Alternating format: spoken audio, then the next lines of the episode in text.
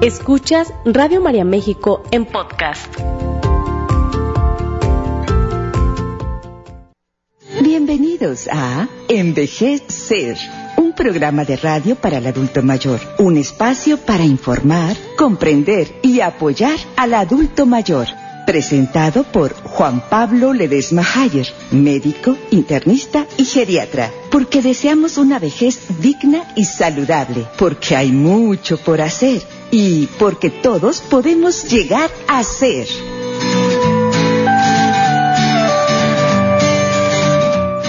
Hola, ¿qué tal? Bienvenidos como siempre todos los viernes a ti que tienes todos los ánimos de envejecer con dignidad, con valentía, con productividad, con éxito. A ti que no le tienes miedo a la vida ni a la vejez, para ti es este programa porque Envejecer es un programa de radio semanal aquí anidado, que ha crecido en Radio María ya a lo largo de estos años y en donde nos enfocamos precisamente en dar la información gerontológica, geriátrica, la información necesaria para que tengas los elementos para diseñar tu propia vejez o cuidar de los demás, cuidar de tus padres, tus abuelos, de la sociedad. Para todas las vejeces, para todas las personas que somos un día más viejos, como hoy somos más viejos que ayer, para todos ustedes este programa espero que les ayude mucho. Mi nombre es Juan Pablo Ledesma, soy médico internista y geriatra y te invito a que te pongas en contacto con nosotros. Como ya sabes, el programa de radio se escucha a nivel nacional por Radio María nos da muchísimo gusto estar en contacto con todos ustedes y también, bueno, ya saben que se sigue por las plataformas de Facebook. Te invito a que anotes este número de teléfono, es para que mandes mensajes escritos de WhatsApp y puedas hacernos preguntas que ojalá podamos contestar. El número es el 333-450-1596. Y el día de hoy vamos a hablar acerca de un tema que, como todos, es muy interesante y muy importante saber. El, tema de hoy es eh, acerca del infarto agudo al miocardio, el infarto al corazón. Y tenemos como invitado a un cardiólogo, un experto en la materia, y él es el doctor Daniel Escobar Gutiérrez, quien es médico, cardiólogo, electrofisiólogo y un gran, un gran ser humano, además de ser un muy excelente profesionista en su área. Bienvenido, Daniel. Muchas gracias, Juan Pablo.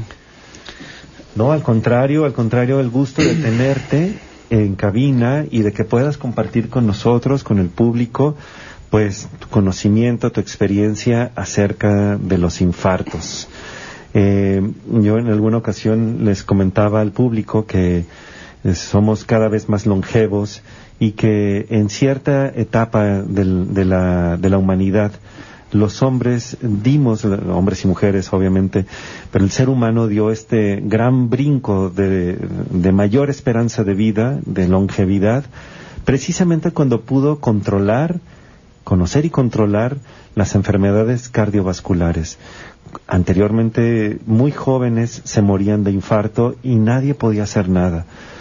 Tenían eh, enfermedades cardíacas, morían jóvenes, es decir, 45, 50, 55 años, menos de 60 años. Bueno, ya los que sobrevivían ya se hacían mayores, pero, pero esto fue un gran, gran paso para la humanidad. Eh, bueno, pues platíquenos acerca, acerca del infarto al corazón, infarto al miocardio. ¿En qué es? ¿En qué consiste? Ok. Primero me gustaría hablar de un poco de estadísticas del infarto, conocer que el, infarto agudo al miocardio es la principal causa de muerte en México y en todo el mundo, ¿no? Eh, las enfermedades cardiovasculares eh, son la principal causa mucho más que el cáncer y cualquier otra enfermedad. No se muere más gente por estas enfermedades que, que por otras causas. Se dice que en Estados Unidos cada 25 segundos se está infartando un, ser humano y cada 36 segundos muere un paciente por infarto agudo miocardio, ¿no? Casi un 30% de los pacientes que tienen un infarto mueren en casa o en el sitio donde se les presenta el infarto y no hay mucho tiempo que ofrecerles, ¿no? Más que la prevención, ¿no? Que se tiene que hacer previamente. Y el infarto no es más que una obstrucción de las arterias coronarias en la que causa isquemia o falta de oxigenación al, músculo, al miocardio, y esto se debe a muchos factores, ¿no? A eh, exceso de colesterol, a mal control de la diabetes, la edad, eh, formación de calcio, triglicéridos en las coronarias y esto se va acumulando en, en, las arterias coronarias con los años por una mala alimentación, etcétera, el tabaquismo, que es un factor muy importante, y por cualquier causa se puede romper esa plaquita que está, que se llama ateroma, se rompen y entonces se forma la cascada de coagulación, llegan a las plaquetas, se forma el trombo y se obstruye el flujo sanguíneo súbitamente. Y es cuando vienen los síntomas ¿no? del infarto. Hay síntomas muy típicos, eh, que es el clásico, la sensación de opresión, no es dolor, es sensación de opresión en el pecho, que se puede irradiar al cuello, a la mandíbula, incluso al brazo izquierdo. ¿no? Eh, se acompañan de otros síntomas como falta de aire, palidez, sudoración frío, sensación de muerte inminente, taquicardia o incluso el síncope o desmayo. Es, impresionante eh, cómo la vida puede cambiar tan súbitamente después de, un infarto. Eh, como bien lo, explicas, el, el, mecanismo es esto, lo de un trombo, un coágulo que está en las arterias del corazón, en las arterias coronarias, pero quisiera que nos ahondaras un poco más en estos factores de riesgo eh, y claro, pues habrá unos factores de riesgo que podamos evitar, como el tabaquismo, y habrá otros que tal vez no podamos evitar. ¿Qué podemos hacer para prevenir eh, es nuevamente estos factores de riesgo que detallaste?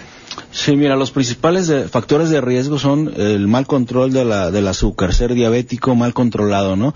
No seguir su tratamiento, no hacer ejercicio, este, el fumar es la principal causa de infarto, es uno de los, de los factores modificables que, que, todos podemos hacer para dejar de, dejar de fumar y disminuir el riesgo muy importante de infarto. ¿Es a partir de alguna cantidad de cigarros o cualquier cantidad de cigarros, algún tipo de cigarro? O sea, porque luego la gente se exculpa, ¿no? Y dice, bueno, es que yo me fumo nada más uno ahí cuando voy de fiesta, eh, o, los, o los fumo con filtro. o sea, este, ¿Hay alguna diferencia? ¿Cómo influye el eh, tabaco? A Definitivamente, entre más fumes, más índice tabáquico, más, más cigarros al año fumes, mayor riesgo de, de aterosclerosis. Hay, el cigarro genera inflamación en las coronarias, acelera la aterosclerosis, que es la formación de calcio y de placa o de grasita en, en, las arterias coronarias, y entre pues más fumes, es, es mayor el riesgo, ¿no?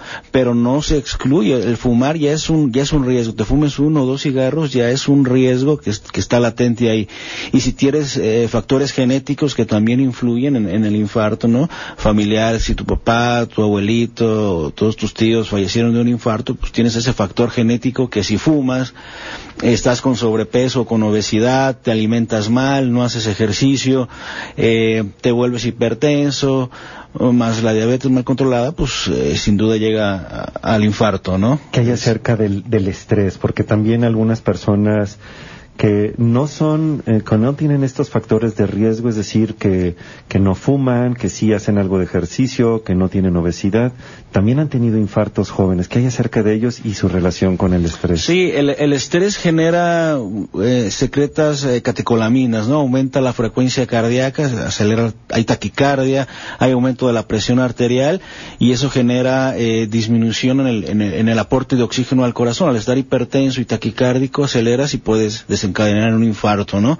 Incluso hemos visto infartos en, pacientes jóvenes por el consumo también de, cocaína, ¿no? Que, provoca una vasoconstricción severa, un cierre de la arteria, este, súbito, que le ocasiona un, cuadro clínico de dolor en el pecho, falta de aire y, lo, y lo lleva a un infarto, ¿no? Por ese mecanismo. La cocaína, incluso aunque no sea un consumo frecuente, puede puede ocurrir puede mm. puede haber infarto aunque sea la primera vez que alguien que algún joven consume cocaína sí claro y hay algunas otras drogas Eh, la que más se ha relacionado es la cocaína, ¿no? Eh, pero todas tienen cierto factor de riesgo de, producir una, una vasoconstricción. Lo que yo he visto y lo que se ha descrito más es, la cocaína. Pero sí, eh, volvamos a, los factores tradicionales, que es la obesidad. Hay, somos el primer país con obesidad, primero en el mundo. Entonces, los hábitos han cambiado, cada vez somos más sedentarios, hacemos menos ejercicio, estamos más eh, en la tele, en el sofá, eh, sin movernos, eso provoca pues, un, estado de, obesidad, de que tienes elevado el colesterol, los triglicéridos, el ácido úrico, y pues a la larga pasa lo que pasa, por eso es la principal causa de muerte en México y en el mundo. Y es terrible. Es definitivamente algo que se puede hacer para prevenirlo, entonces es eh, cambiar, modificar estos hábitos de vida. Uno ya sabe por dónde está cojeando, ya sabe qué es lo que tienes que hacer, ¿verdad? Si es una cuestión de dieta, pues bueno, ponerte bien a dieta, bajar de peso, modificar tus estilos de alimentación, hacer ejercicio, etcétera. Eso ya uno, uno bien, bien lo sabe. Eh, nada más, a veces, ¿qué es lo que le, qué es lo que falta? ¿Qué es tú, lo que has visto, por ejemplo, en los pacientes que ya saben que tienen factores de riesgo y qué les falta para motivarse a modificar esos sus, estilos de vida. Pues precisamente eso, es eh, la, motivación, la automotivación. Eh, me ha tocado ver pacientes que fuman tres cajas de cigarros al día y se infartan y inmediatamente después ya no fuman, o sea, lo dejan no es, y no tienen síndrome de abstinencia, no tienen nada.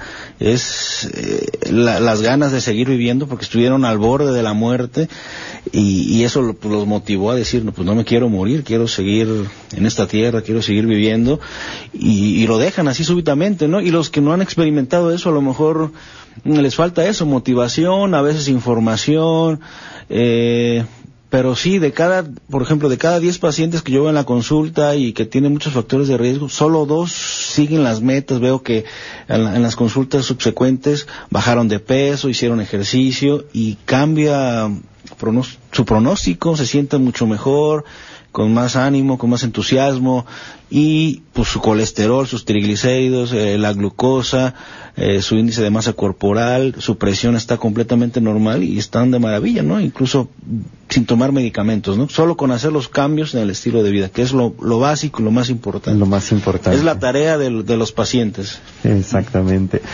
Ahora, ¿cómo podemos identificar? Eso es un, ese es uno de los puntos más importantes porque eh, como el tiempo, como el tiempo es tan valioso cuando alguien tiene un infarto, para llevarlo al hospital más cercano, eh, ¿cómo podemos identificar que las molestias que tiene una persona es un infarto, no es un infarto?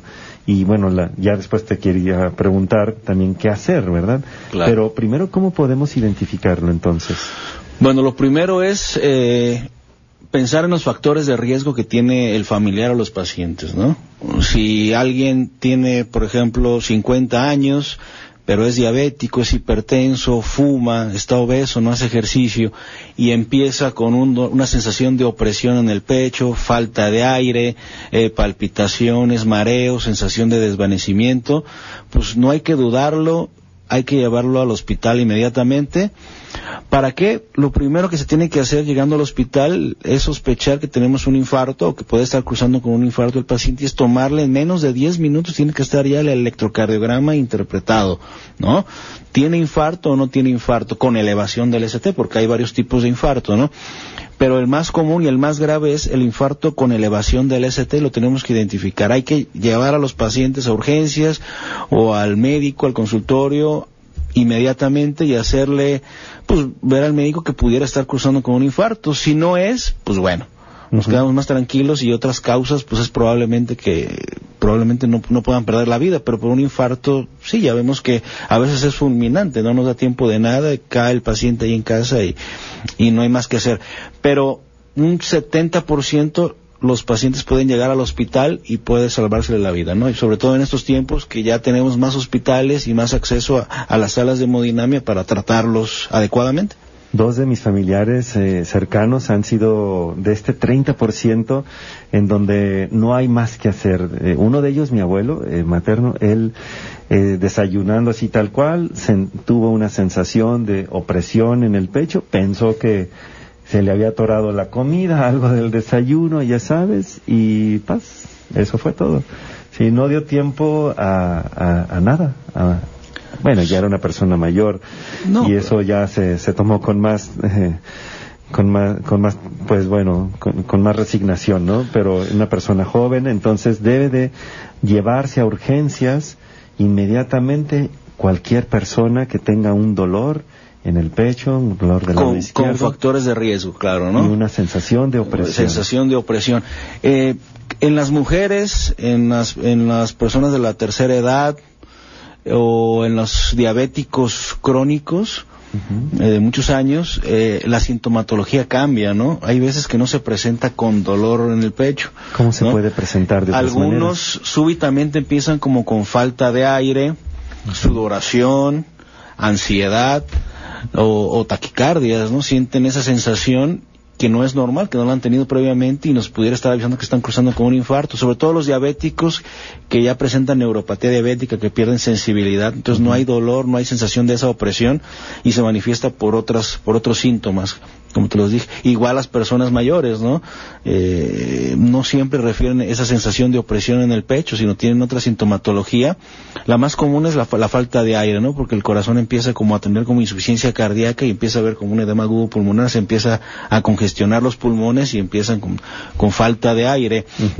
Y eso es un síntoma inequívoco de que pudiera, está pasando algo, ya sea en el corazón o en sus pulmones y hay que llevarlo trasladarlo inmediatamente a una sala de urgencias para tomar toma de electrocardiograma. Otro síntoma típico también es que hemos visto mucho es el dolor en epigastrio. ¿Cómo es eso? Eh, eh, que sienten el dolor en, el estómago, en la boca, en la boca del estómago como si fueran agruras.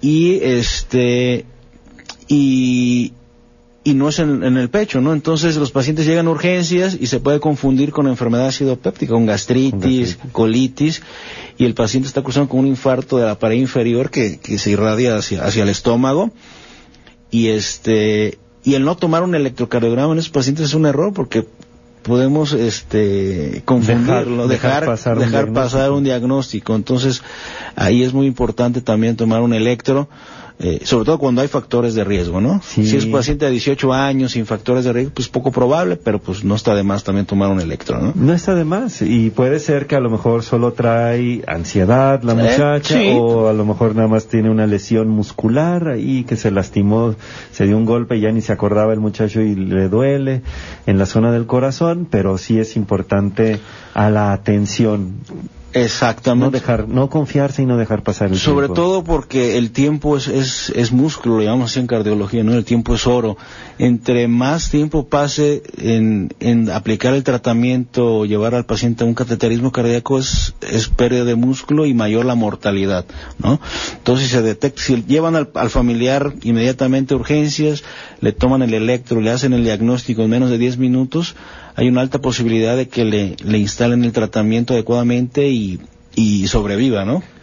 Porque un 50% de los pacientes que llegan al hospital, pues también mueren al hospital con el infarto, ¿no? A pesar de que estén, a pesar de que estén diagnosticados, por la gravedad de y tratados, que tengan el mejor cardiólogo y todos los elementos, también a veces se puede complicar. 50% es, es mucho. Ya, lo mejor sería prevenirlo. ¿Y qué podemos hacer? ¿Qué puede hacer la gente cuando está en su casa y de aquí a que llama a la ambulancia, llama al 911, eh, lo que le llama a algún hijo para que vengan a ayudar? ¿Qué puede hacer de mientras, en ese momento? Eh, ¿Hay alguna atención que se le pueda dar de mientras que llega al hospital? Pues es, es poco lo que se puede hacer, ¿no? Eh, normalmente, eh, por ejemplo, a mis pacientes que tienen factores de riesgo, pues siempre les, recomiendo que tengan ahí su aspirina, que se tomen unos 300 miligramos de aspirina, o 325, con que es la, la que se disuelve en agua. Este, y eh, inmediatamente, por pues, lo más posible irse, no, hay otro. Y estar familiarizados con maniobras de reanimación cardiopulmonar. Platícanos de eso. Eh, eso es muy importante. Por ejemplo, si tenemos algún familiar que tiene factores de riesgo o ha tenido un infarto o ya sabemos que, que, que, que tiene problemas cardíacos, es muy importante familiarizarnos con la reanimación cardiopulmonar para poder salvarle la vida o ayudarlo mientras llega, llega la ambulancia o, la ayuda. Este, la, la reanimación cardiopulmonar ahorita actualmente ya se hace con las manos, ya no hay que hacer respiración de boca a boca, más bien aprender a dar el masaje o la, o la maniobra de... A ver, debemos de poner entonces, si el paciente está en un sofá, sentado o en su cama, ¿Debemos de cambiarlos de, lugar, de posición? Sí, de preferencia que estar acostados en un lugar, por ejemplo, en el piso, porque si, si el paciente perdió el conocimiento y está inconsciente, pues nos bloqueamos, ¿no? Lo que tenemos que hacer es primero pedir ayuda e inmediatamente empezar a comprimir el pecho con repeticiones. Eso se ha visto que un gran porcentaje de los pacientes puede puede sobrevivir si le, si le hace las maniobras, ¿no? Incluso han salvado han salvado muchos familiares a, sus pacientes por, por, las maniobras de reanimación cardiopulmonar, ¿no? Y eso es algo que no está, no hay una educación en México, vaya, ¿no? En otros eh, países un poco más, pero sí en México no desconocemos mucho ese tema. Definitivamente, y eso es muy importante. Por ejemplo, aquí en Guadalajara está la sede de, de, un, de una fundación que se llama Salvando Latidos. es una asociación civil eh, que uno, claro, de uno de sus eh, propósitos, uno de tantos propósitos para mantener la salud cardíaca es precisamente que la gente común y corriente, todos aprendamos a hacer maniobras de reanimación cardiopulmonar, a dar RCP en casa y dan cursos. Ahora la ventaja es que se pueden hacer cursos virtuales, aunque no hay nada que se equipare. Entonces, hacerlo presencial. Yo creo que lo que pueden hacer las personas que nos están escuchando en toda la República es, por ejemplo, acercarse a su cardiólogo de confianza que tengan allí en la localidad y decirle, doctor, eh, somos, no sé, somos tres, somos diez en el grupo, denos clase, por favor, denos un curso, es una mañana nada más, es un rato en realidad. Eh, o en la Cruz Roja, o en la Cruz Verde, también los médicos pueden, pueden gestionar esto, también a través del DIF se puede gestionar un curso o acercarse eh, vía virtual también a Salvando Latidos, Asociación Civil, también eso se puede hacer. Bueno, entonces ya la gente ya, ya, ya atendió, ya dio las maniobras y las sabe dar, ya la llevaron a urgencias y eh, entonces el cardiólogo eh, diagnostica el infarto y se da el tratamiento. Sí, normalmente el diagnóstico lo hacen ahí en los urgenciólogos, ¿no? O, el médico general el que esté ahí. Eh, debe estar capacitado para poder interpretar un electrocardiograma o sospecharlo por lo menos, ¿no? Eh, ya que está ahí, se, se tiene que hacer el, llamado de urgencias a todo el equipo, porque somos un equipo que, que para atender a un paciente con un infarto, y hay que hay que ver dónde está el paciente, ¿no? Si no es lo mismo estar en Guadalajara que estar eh, en, un área rural donde no hay donde no hay medicamentos ni una sala de hemodinamia. Entonces tenemos que trasladarlo. que trasladarlo y ver que se puede hay, hay dos formas terapéuticas. Una que se llama la trombolisis que es aplicar un medicamento por la vena para deshacer el coágulo y eso es, es inmediato tardas entre 30 minutos a una hora en, aplicar el medicamento y, les va muy bien cuando el traslado está dos, tres horas de, un centro eh, donde te pueden hacer un cateterismo cardíaco, ¿no? Vamos, eh, vamos a ir a una pequeña pausa y nos gustaría que nos ampliaras más acerca de este tema. El día de hoy estamos hablando acerca del infarto al miocardio, el infarto al corazón, con nuestro invitado, el cardiólogo Daniel Escobar, médico especialista en cardiología. Manden por favor sus preguntas que estamos en la segunda parte después de esta pequeña pausa. Regresamos. Sigue escuchando Radio María México en podcast.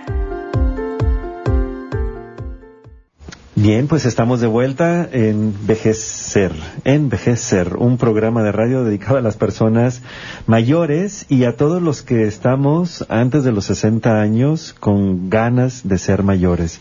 Así es, no le tengas miedo a la muerte, no le tengas miedo a vivir, a envejecer. hay que hacerlo con valentía, con gallardía, hay que cuidarse, uno debe de aprender cómo, cómo envejece su cuerpo y cómo son las enfermedades que nos suelen llegar con los años y simplemente, pues, hacer lo que tienes que hacer para prevenirlas. Y si por desgracia, infortunio, tienes una enfermedad, bueno, pues sobrellevarla y seguir siempre adelante. Como dice aquella frase, que la vida es como andar en bicicleta. Para mantener el equilibrio debes de seguir en movimiento. Y si te diagnostican diabetes, bueno, la vida sigue adelante. Y si te caíste y tuviste una fisura en la cadera, bueno, la vida sigue adelante. Y si tienes un infarto y alcanzaste a sobrevivir, la vida sigue adelante. Hay que seguir adelante en movimiento. Eh, el día de hoy tenemos como invitado al doctor Daniel Escobar Gutiérrez, eh, médico cardiólogo, especialista en electrofisiología y pues un gran, gran ser humano quien por cierto es felicitado por la señora María Teresa y por y por varios del público que te mandan saludos, Daniel. Gracias. No, al contrario. Bueno, pues vamos a la parte de las preguntas y dice Marta Chávez, ¿el entumecimiento del brazo con hormigueo esporádico tendrá que ver con el tema del infarto? Eh, eh, puede ser un, equivalente anginoso, un síntoma atípico de un infarto, ¿no? No es el, síntoma común, pero pues sí hay que tomarlo en cuenta, ¿no? Hay muchas causas de, entumecimiento de brazo, puede haber una hernia de disco en las cervicales, puede haber falta de circulación en el, brazo, pero también puede ser un equivalente, una sensación de hormigueo o adormecimiento del brazo, puede ser que, alguna de las arterias coronarias se pudiera estar ocluyendo y entonces hay que ir a consulta, precisamente para prevenir un infarto. A veces, eh, eh, antes de un infarto, muchos pacientes tienen síntomas, ¿no? Caminan y, se desencadena la, opresión en el pecho, ponen en reposo, se sientan, se les quita, ese se llama angina de pecho. Este, cuando es con el esfuerzo físico y cede con el reposo. Y, puede haber muchos síntomas atípicos, ¿no? Incluso el dolor se puede ir hacia la espalda, en la mandíbula o en el brazo izquierdo. Entonces, hay que ir a consulta, eh, ver los laboratorios, cómo anda colesterol, triglicéridos, glucosa, la presión arterial, tomar un electrocardiograma, porque también ahí con el puro electrocardiograma a veces vemos señales que, que nos orientan a que se pudieran estar ocluyendo las coronarias, no totalmente, pero sí en un 80 o 95% eh, disminuye el flujo y empiezan con síntomas previamente. Muchos pacientes, eh, eso pasa, ¿no? Inician con síntomas previos al infarto y no, no, los, no los toman en cuenta y no, no van a, no acuden a atención médica pudiendo prevenirse por medio de un cateterismo y destapar las arterias sin que lleguen al infarto y tener una calidad de vida mm, espectacular, ¿no? Dos, dos personas muy cercanas, eh, así he tenido yo como, como paciente, uno como paciente, otro como familiar, en donde por postergar la atención médica eh, tuvieron infartos en la noche, en la madrugada. Entonces, híjole, son cosas que uno siempre se queda con el gusanito del, híjole, y si hubiera, y si los hubiera ido. Pero bueno, hay otra pregunta aquí, eh, dice Rogue Villa, bueno, ¿y qué, qué diferencia hay entre infarto y embolio? Embolia. Bueno, un infarto, la definición es cuando se obstruye el flujo total de, la arteria hacia el corazón, hacia el miocardio, ¿no? Eso se llama, y se detecta por medio de un electrocardiograma, de enzimas cardíacas y los síntomas que ya hemos mencionado durante el programa. Y una embolia, eh, la embolia es prácticamente es un coágulo que se puede ir. También eh, hay varios mecanismos, ¿no? Hay gente que tiene las arterias coronarias aneurismáticas muy grandes, del doble o, el triple del, tamaño normal, y eso hace que sea un flujo lento de, la sangre en las coronarias y se pueden formar coagulitos. A esos pacientes se les tiene que dar anticoagulantes como prevención para evitar coagulitos, ¿no? o la embolia tradicionalmente que se va un coágulo del corazón hacia el cerebro y provoca un infarto cerebral o una embolia cerebral. No sé si a eso se, se refiere.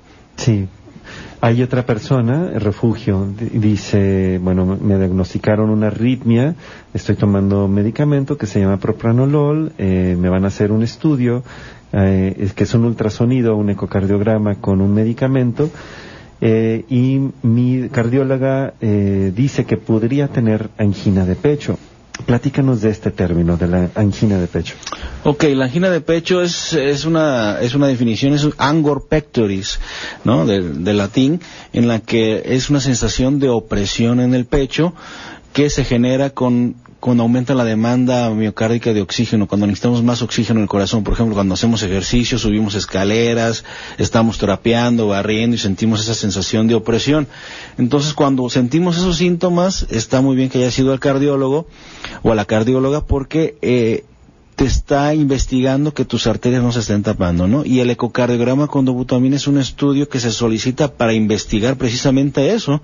Cuando hay factores de riesgo y tienes esos síntomas, hay que hacer o una prueba de esfuerzo, un ecocardiograma con dobutamina o un estudio de medicina nuclear para ver si hay riesgo de que sus arterias se están tapando. Si esto sale positivo, entonces el siguiente paso es llevarte a un cateterismo cardíaco para destapar esas arterias que están ocluidas y ponerte unas mallitas que se llama stent y la arteria quede 100% abierta o permeable. Que yo creo que esta respuesta que diste eh, es similar a la que le podrías dar a Jesús, que también dice, oye, y bueno, ¿y cómo se puede diferenciar entre una condritis, una costocondritis y alguna indigestión o un ataque cardíaco? Sí, eh, volvemos a, los factores de riesgo, ¿no?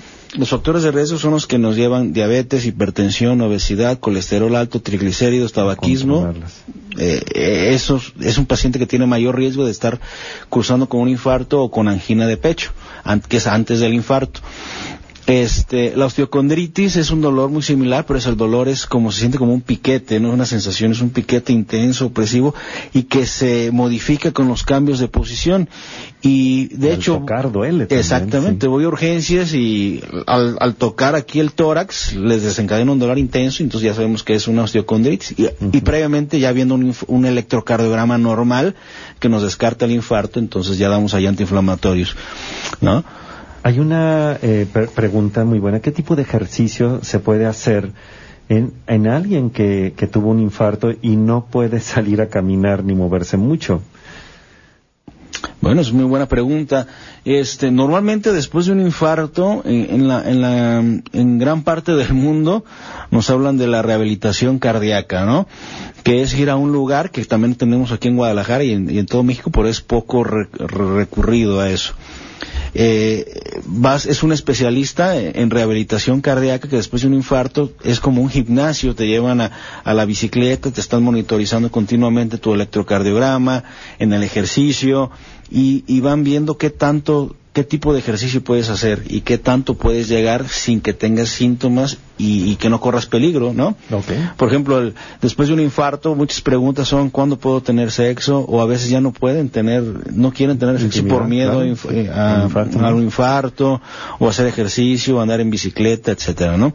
O tomar el medicamento de la famosa pastilla azul para mejorar la, disfunción eréctil. Exactamente, ¿no? Y, en, y en, así en términos generales, una persona con infarto o que tiene problemas cardíacos, sí o no, digo en términos generales. Sí, sí se puede, ¿no? Obviamente eh, eso su cardiólogo se lo tiene que decir. ¿En qué momento, no? ¿En qué momento? Después de un infarto casi siempre a las cuatro semanas hacemos una prueba de esfuerzo para ver su capacidad física y ver qué tanto puedes hacer, ¿no? Y los mejores ejercicios son los cardiovasculares, ¿no? Empezar caminando y después, eh, depende de la edad, trotar, bicicleta, natación, aquaerobics. Pueden volver a su vida completamente normal unas personas después de un infarto. Claro. Lupita dice, bueno, yo tengo palpitaciones, se escuchan muy fuerte en las noches y es casi diario. ¿Eso eh, tendrá que ver con un infarto? Mm, eso puede ser menos probable, ¿no? si es diario y constantemente no es menos probable, puede ser ansiedad o puede ser una taquicardia supraventricular. Te recomiendo que vayas con tu cardiólogo, a lo mejor necesitas un, un electro o un aparatito que se llama Holter para monitorizar y ver qué tipo de arritmias es las que estás teniendo, ¿no? O qué tipo de taquicardia. Que en eso tú eres este todavía más experto, Daniel, Daniel Escobar. Eh, hay una pregunta. Bueno, me hicieron un, un estudio de medicina nuclear y me dijeron que tengo isquemia leve, pero no me dijeron qué es eso, dice Cristina. Ah, muy bien, muy buena pregunta. Sí, la medicina nuclear es el mejor estudio para, para detectar isquemia o falta de oxigenación a, a, las, a las coronarias o al corazón. Cuando hay isquemia leve, lo que se hace es modificar el estilo de vida y dar tratamiento nada más. Cuando la isquemia ya es de moderada a severa, tiene que ir el paciente forzosamente a cateterismo cardíaco para destapar las arterias porque si hay alto riesgo de que se estén ocluyendo. Cuando es leve, pues ejercicio, modificar si fumas, dejar de fumar, bajar de peso y, y tu tratamiento aspirina, aspirina, bajar el colesterol, etcétera, ¿no? Y aquí hay una pregunta también muy interesante. Eh, esta persona quiere saber si la altura y el frío son factores de riesgo en el caso de los infartos. Sí, eh, sobre todo el frío, ¿no?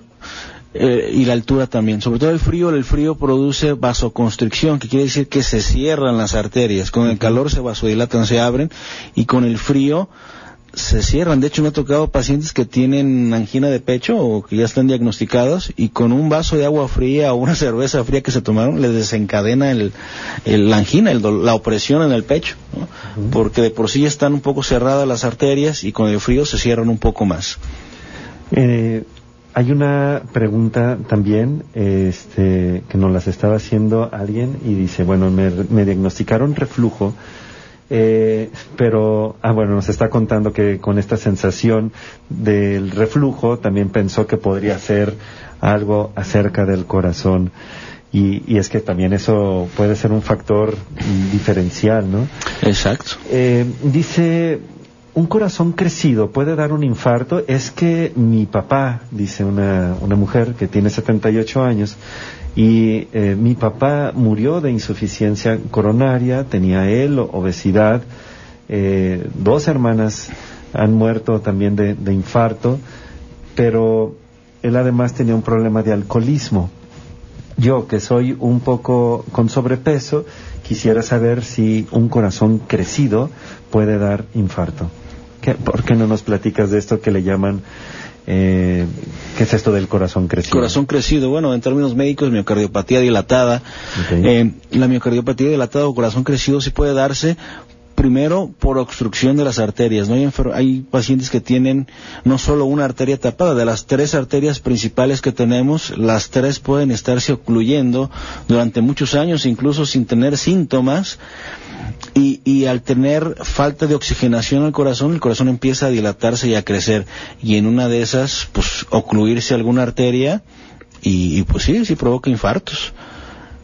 De acuerdo. Entonces deben de estar atendidos todas estas personas por un médico cardiólogo. Exacto. Tengo un hijo, dice una, eh, Juan Isabala de Irapuato. Mi hijo, dormido, un hijo de 21 años, sintió falta de aire y dolor en el área del corazón. ¿Tendrá que ir al cardiólogo?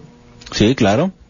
¿Sí? Hay también anomalías eh, genéticas de las arterias coronarias, que también en, pacientes jóvenes pueden ocurrir infartos, ¿no? Claro, es O fístulas arteriovenosas, etcétera. Entonces son signos que, que hay que, o síntomas que hay que acudir de inmediato al cardiólogo. Y, y que hay acerca de esto, ¿no? También que, bueno, uno piensa en el infarto en los, en los hombres de mediana edad, en las personas mayores, pero que hay acerca de todos estos niños que hemos visto en los videos de redes sociales que de repente caen en el patio de la escuela por un infarto o jóvenes deportistas por infartos. ¿Qué, qué es lo que sucede en el corazón habitualmente de estos jóvenes?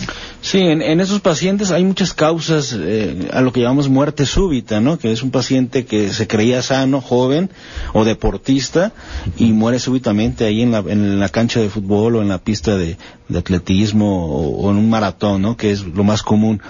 Y, estos pacientes tienen eh, enfermedades que llamamos canalopatías, que son enfermedades que causan muerte súbita, como la miocardiopatía hipertrófica, que es el corazón muy grueso, la miocardiopatía dilatada, y diversos síndromes, como el síndrome de Brugada, el síndrome de Wolf-Parkinson-White, este, el síndrome de cute largo, que es una causa de, muerte eh, muy común en pacientes jóvenes, y es que por eso con un electrocardiograma podemos identificar esas, esas patologías muy a tiempo, ¿no? Sobre todo si hay un desmayo, o alguien se desmaya por cualquier razón y que la gente lo atribuía antes, ah, es que eh, no comió, hace mucho calor, ¿no? Puede ser un dato de que pueda tener alguna de estas enfermedades y en un futuro pues tener muerte súbita. Entonces hay que, hay que revisarlos. Definitivamente es algo que se puede hacer para prevenir. Un electrocardiograma es, eh, es un instrumento de diagnóstico muy accesible en estos tiempos muy económico en lugares, este, digo, en, ciudades grandes, tal vez no tan económico en algunas poblaciones rurales aisladas, pero que se puede acceder a esto es de verdad muy, muy fácil ahora en estos tiempos. Y bueno, los, los prestadores de salud deberían de tener todo lo posible a la mano para atender a una persona con infarto en caso de que se presenten. Así es.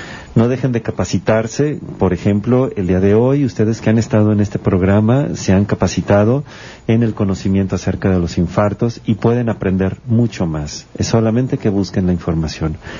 Bueno, pues Daniel Escobar Gutiérrez, médico cardiólogo, médico especialista en cardiología y electrofisiología, quiero agradecerte sinceramente por haber estado aquí con nosotros. No, muchas gracias, siempre muy contento de venir aquí a acompañarte y, informar a, la población para que prevenga, ¿no? La medicina es preventiva, hay que prevenir, hay que hacer ejercicio, hay que estar en su peso ideal, hay que hacerse check-ups continuamente. Después de los 40 años hay que revisarnos cada año con un electrocardiograma, laboratorios y, pues, si es necesario, pruebas de esfuerzo, etcétera, ¿no?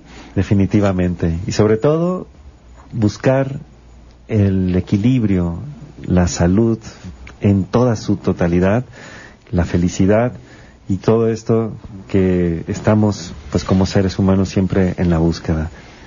Bien, pues no se olviden que cada viernes a las 10 de la mañana tenemos un momento para reflexionar acerca de nuestras vejeces. Aquí, Envejecer. Hasta la próxima. Quiero agradecerles.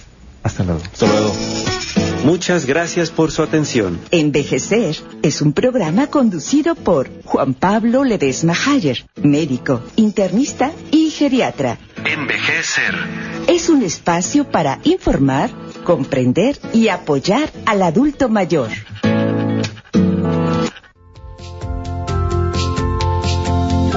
Esta fue una producción de Radio María México.